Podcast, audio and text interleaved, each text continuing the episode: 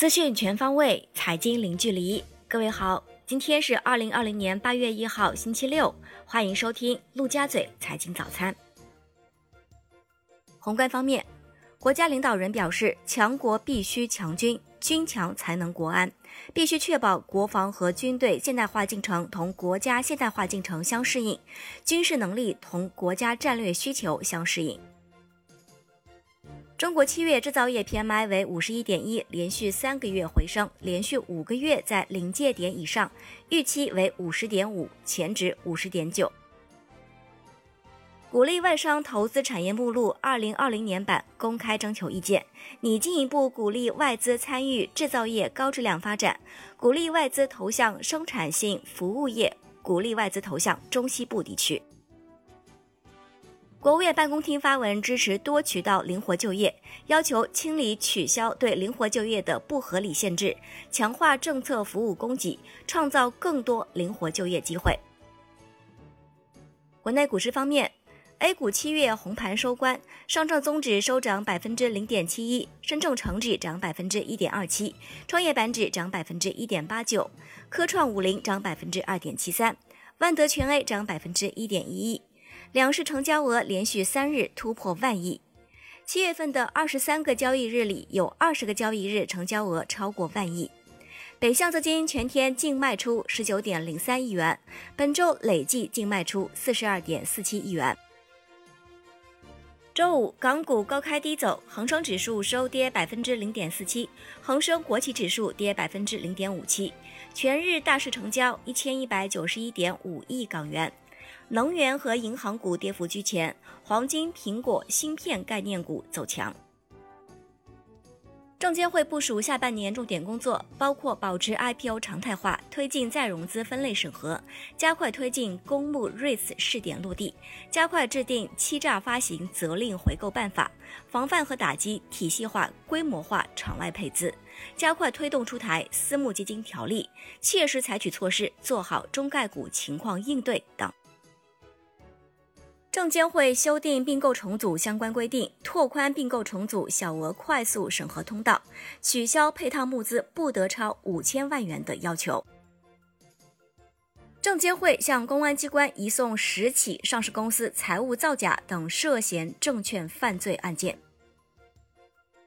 证监会拟进一步规范指数基金开发，强化基金管理人专业管理和有效风控要求，对指数成分券和编制机构等提出明确要求。中国证券纠纷集体诉讼制度正式落地，最高人民法院、证监会和投服中心相继发布多份证券纠纷代表人诉讼相关文件，投资者索赔门槛降低，今后维权会更容易。多部门联合重拳打击瑞幸咖啡财务造假案，市场监管总局对其涉嫌不正当竞争立案调查。证监会对瑞幸咖啡及包括神州优车在内的多个相关方进行处罚。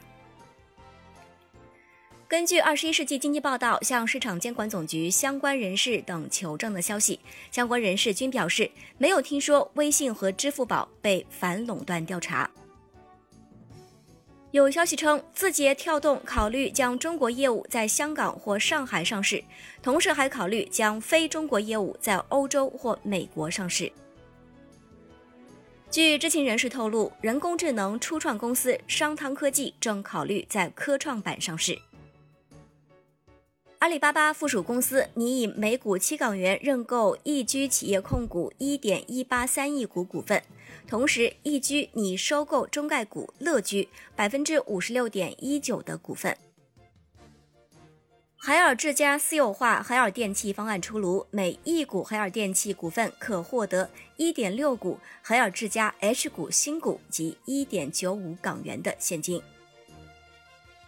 金融方面。此管新规过渡期延长一年至二零二一年底。此次过渡期延长不涉及资管业务监管标准的变动和调整。证监会还称，公募理财债券基金和公募分级基金的规范整改不做延期。证监会就修订《公募基金管理人监督管理办法》及配套规则征求意见，拟将公募基金持牌机构一并纳入规制范围。楼市方面，深圳全面停止新的商务公寓项目审批，鼓励已批未签项目转为可售型人才住房，同时将减少商业用地比例，增加居住及配套用地比例。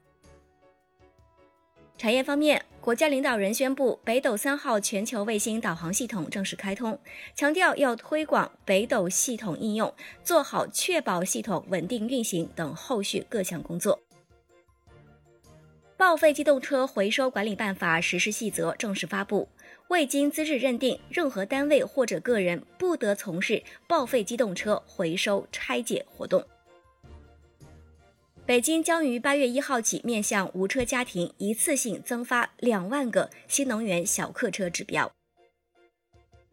海外方面。据美国约翰斯霍普金斯大学实时数据显示，全球新冠肺炎累计确诊病例达到一千七百四十万例，死亡六十七点五万例。其中，美国确诊病例超四百五十万例，累计死亡十五点三万例。巴西和印度累计确诊分别达二百六十一万例和一百六十三点九万例。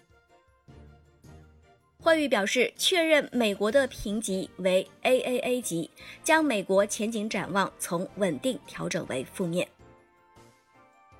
美国众议院以二百一十七比一百九十七的投票比例通过了价值一点三万亿美元的二零二一年财政支出计划。